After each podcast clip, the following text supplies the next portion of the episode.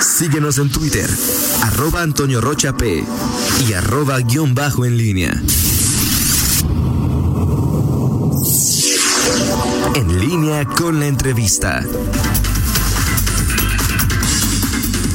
8 de la mañana con 7 minutos. Gracias por continuar con nosotros. Y ya está en la línea telefónica el diputado local y presidente de la Comisión de Seguridad Pública y Comunicaciones, Rolando Alcántar. Diputado, lo saludo con mucho gusto. Buenos días. Muy buenos días, Fernando. Un gusto saludarte a ti y a todo el auditorio. Pues para que nos platique un poco acerca de estas iniciativas que ya prepara en relación primero a regular o mejorar eh, la prestación del servicio de seguridad privada, en qué consiste y sobre todo qué origina esta iniciativa. Gracias, muy bien. Mira, efectivamente, digo, el, el tema, como todo el mundo sabemos, el tema de la seguridad en términos generales es de la primera preocupación e interés de toda la sociedad y por supuesto que también tiene que ser de la del primer interés de los que de alguna manera somos autoridad pues para buscar mecanismos de solución el tema de seguridad privada pues es un tema que que se vuelve también toral en todo este tema de de la seguridad pública, ¿no? Hoy muchos muchas personas, ya sea en negocios, en establecimientos, en fábricas, en colonias, y ya ni siquiera hablamos de colonias residenciales, aún en, en, cualquier colonia, incluso este, de las que luego le decimos populares, recurrimos mucho al tema de seguridad privada, mucho al tema de seguridad privada, pues para tratar de proteger o fortalecer nuestros esquemas de seguridad en nuestro medio. Y hoy todo esto de la seguridad privada está regulado por el, la, los reglamentos de los municipios o el reglamento estatal o reglamentos estatales. Lo que estamos buscando es que esto, que esto se vaya a un nivel de ley y que sea una aplicación general y homogénea absolutamente para todos los municipios y para el estado de Guanajuato. Esa es la facultad que tenemos ahí en el Congreso y es a lo que le queremos abonar. ¿En qué básicamente o qué temas esenciales tenemos que contemplar en esta iniciativa y debemos de acceder? Primero, pues que haya un correcto padrón estatal, tanto de empresas como de elementos de seguridad que presten este tipo de servicio eh, en cualquier en cualquier medio, ¿no? Para que tengamos una una certeza y sobre todo la sociedad tenga una certeza y pueda recurrir a esta información de ser necesaria, ¿no? Segundo, que haya una capacitación básica, una capacitación básica para los elementos. Aquí sé y me lo han venido comentando algunas empresas de seguridad privada, y pues es que esta situación de la capacitación nos va a elevar el, el, costo de operación y, y, por tanto el costo de la prestación de servicio, pues son cosas que precisamente estamos analizando porque creo que es de un, un de bien superior, es un bien superior el tema de que efectivamente quienes se dedican a esta situación pues tengan un nivel de capacitación mínimo básico y, y, y obligatorio para poder prestar el servicio pues en ese sentido no también igual este, pues la protección de los datos y la información a la que pueden acceder todas las empresas y el personal de seguridad privada, que son de todos nosotros y que por el tipo de, de, de función que desempeñan, por el tipo de servicios que prestan, pues tienen muchos accesos a información y que hay que de alguna manera protegerla más allá incluso del tema de protección de datos personales que está consagrado en la ley de acceso a la información, ¿no? También de igual manera este, la, forma en cómo se pueda eh, colaborar con, la, con, las instituciones de seguridad pública para eh, compartir información o disponer de información de manera inmediata en caso de la, de la, de la presencia de alguna comisión de algún delito, ¿no? Eh, muchas de estas empresas pues, tienen el tema de cámaras, tienen el tema, tema de información, tienen el tema de registros, incluso el tema de descripción de las personas y todo. Y eh, para una respuesta más inmediata, por supuesto que cuidando estrictamente el tema de derechos humanos, el, tema del debido proceso, a las corporaciones de seguridad pública les hace falta poder acceder a esta información de manera inmediata para poder lograr este pues una respuesta inmediata y efectiva ante la flagrancia de cualquier comisión de eh, algún tipo de delito, ¿no? Que pudiera estarse presentando. Básicamente, en términos generales, son los, los detalles más importantes y relevantes y que entiendo y, lo hemos platicado con mucha gente, es de interés de toda la sociedad, porque muchos ocupamos en un momento o, somos usuarios del servicio de estas empresas y de los elementos de seguridad privada. ¿No existe ya un padrón de empresas de este tipo? Así es, sí, efectivamente, como comentaba, este, hay, hay, obligaciones reglamentarias, pues en ese sentido, lo que estamos buscando generar es establecer un padrón estatal bien definido, entre más certeza jurídica le podamos aportar a esta situación, pues va a ser muchísimo mejor, ¿no? Pero sí, como bien dices, eh, eh, existe, hay municipios muy ordenados, pues en ese sentido, que lo tienen muy bien hecho y que constantemente están actualizando y buscando que no exista una prestación de un servicio que no tienen registrado, pero también hay muchos municipios que este, lo tienen o lo tienen muy deficiente o simplemente no lo tienen actualizado, ¿no? Por eso la obligación de que sea parejo y necesario para todos los municipios en el estado y eso lo, lo podemos hacer vía precisamente esta ley. Algunos ciudadanos comparten la hipótesis de que algunas de estas personas que trabajan en empresas de seguridad privada eh, no ganan o no obtienen un ingreso suficiente y es por ello que, bueno, en ocasiones terminan por eh, ser elementos que ayudan a, realizar ciertas actividades criminales, que comparten información de cuáles son las rutinas de ciertas casas, entre otras. En esta iniciativa que, que vas a proponer, ¿se aborda de alguna manera esta situación? Así es, este, comentaba hace un ratito, y, qué bueno que lo dices y, que lo dices con el cuidado que lo mencionas, ¿no? Porque también no es el asunto de, de, estigmatizar a nadie, ni satanizar ninguna función, ni nada, mirar por un hecho que, que, que, que, forzosamente pudieran ser coadyuvantes, ya sea por por mala por mala fe o incluso por omisión con, pues, con cualquiera que pueda cometer un delito, pero precisamente es una de las partes que se tienen que cuidar, ¿no? Que efectivamente haya este tipo de situación para que de verdad se pueda dar un servicio, un servicio de carácter privado, este, pues que tenga ciertas garantías y ciertos cuidados para el ciudadano. Una cosa también importante que es algo que ha sido muy muy discutido, pues sobre todo con los dueños de las de, las empresas y eso, este, que tienen una una voluntad de la capacitación, pero dicen, pero es que también voy a tener que ofrecer mi servicio más caro. Pero pues al final de cuentas no hay cosa más cara que, el tema de que pueda estar esto muy desorganizado y pudiésemos ser víctimas de algún delito, ¿no? Ya, ya sea por la participación de los elementos o incluso por la pura omisión o falta de capacidad, ¿no? Diputado Orlando Alcántar, buenos días, te saluda Toño Rocha. Oye, diputado, sobre esta iniciativa, digo, nos queda muy claro lo que significa la seguridad privada en empresas, en diferentes eh, tipos de, del mundo empresarial, pero la que existe en las colonias, diputado, ¿cómo saber si tu iniciativa contempla que es un guardia de seguridad o, un portero simplemente. Si un portero tiene que tener también eh, cumplir todos los requerimientos que se le piden a alguien con seguridad privada, examen de, de, confianza, eh, alguna capacitación, etcétera, etcétera. Y lo segundo que lo tocabas, diputado, es los datos personales. Hoy es un tráfico impresionante en, en, en, en colonias y agregaría una tercera eh, contempla tu iniciativa si me pueden o no decir abra su cajuela cuando entra eh, cuando entra un fraccionamiento tiene que ver con esta tiene que ver con esta esta iniciativa diputado Toño, muy buen día, un gusto saludarte. Y sí, efectivamente, este, son puntos muy importantes que efectivamente están contemplados en el tema de la iniciativa. Desde la varios temas que comentaste, ¿no? Primero, definir claramente, definir claramente quién es un elemento de seguridad privada y con ello las características, alcances y temas que tiene permitido de manera muy definida, ¿no? Y que tiene que estar acorde a todo el marco legal que tenemos, a todo el tema de, respeto a derechos humanos o, en este caso, como es un tema entre particulares, de que no seas objeto de discriminación o otro tipo de violación, ¿no? Esa parte también está contemplada y es uno de los temas más discutidos incluso, ¿no?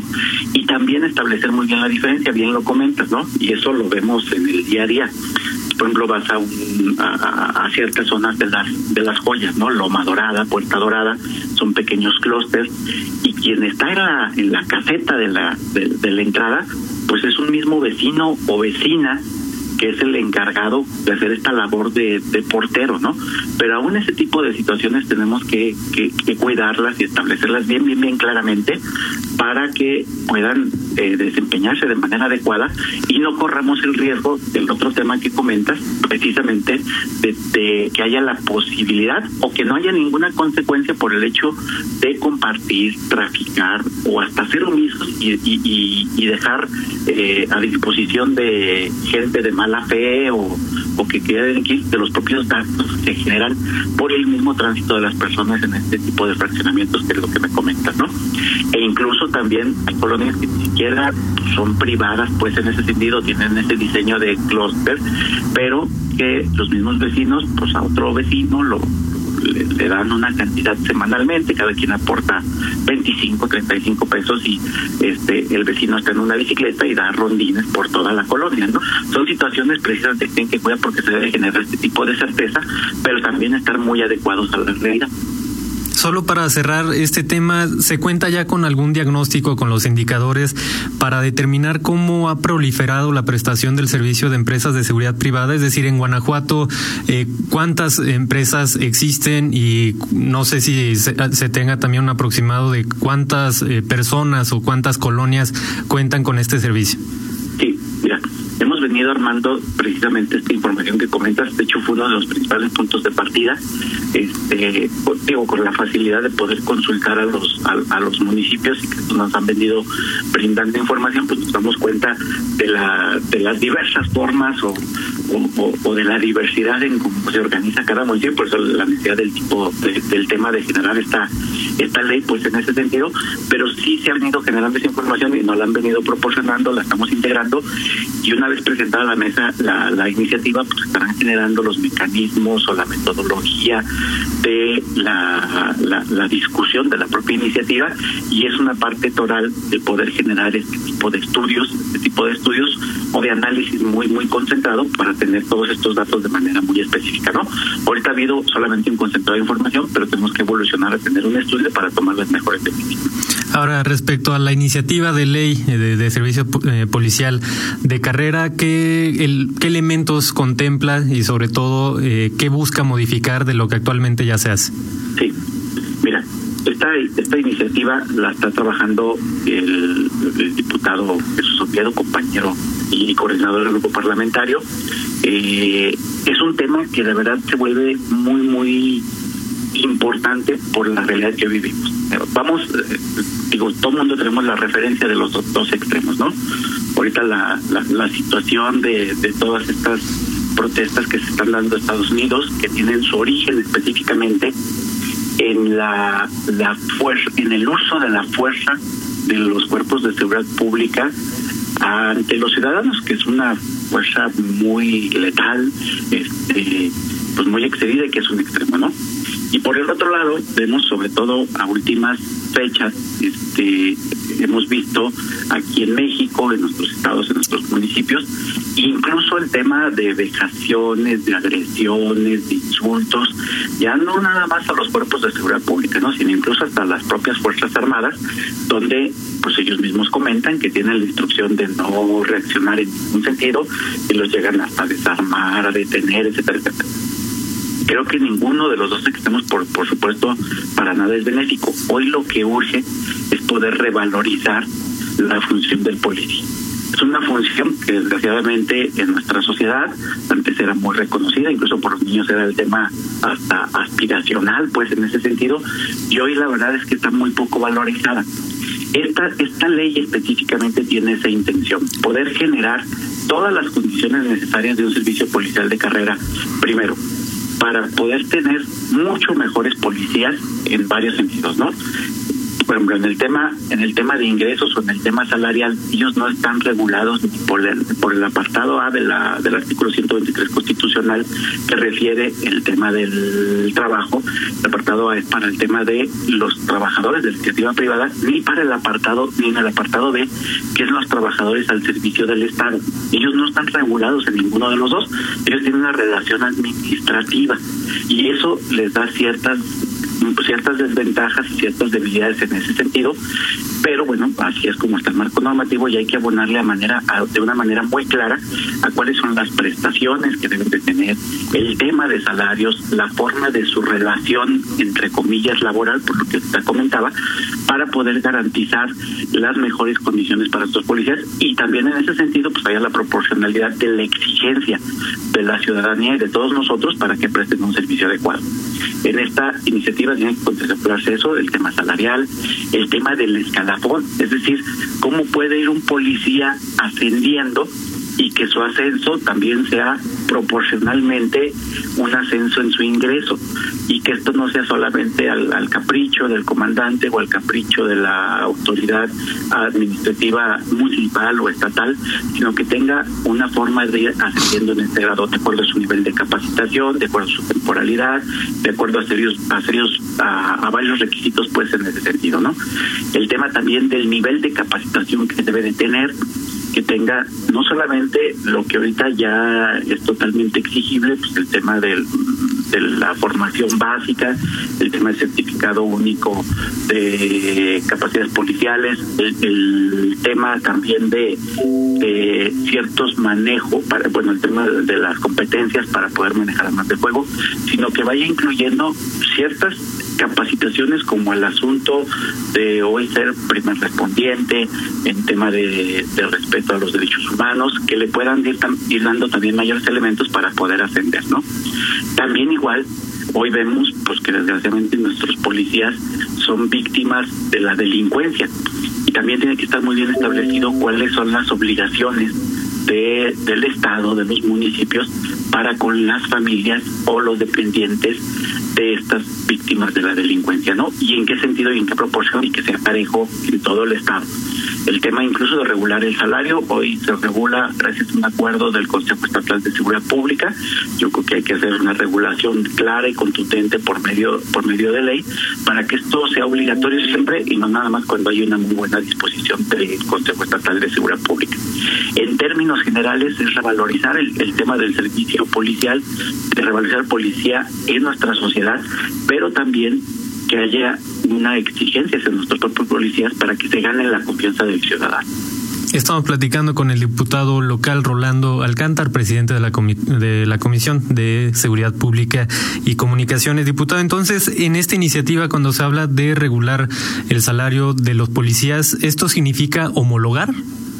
Sí, así es, o homologar o poner ciertos ciertos criterios que esa es parte de la discusión que habrá en la en la en la en la propia iniciativa y en la propia metodología pero efectivamente es, es, es hacerlo de manera homóloga pues en ese sentido a las necesidades y a las realidades de cada de cada región y de cada municipio ¿no? Esto significa que ha resultado entonces insuficiente el estímulo que significó el fondo eh, estatal justamente para aquellos municipios que cumplieran diversas metas, entre ellas el establecer un, salario eh, determinado a los policías?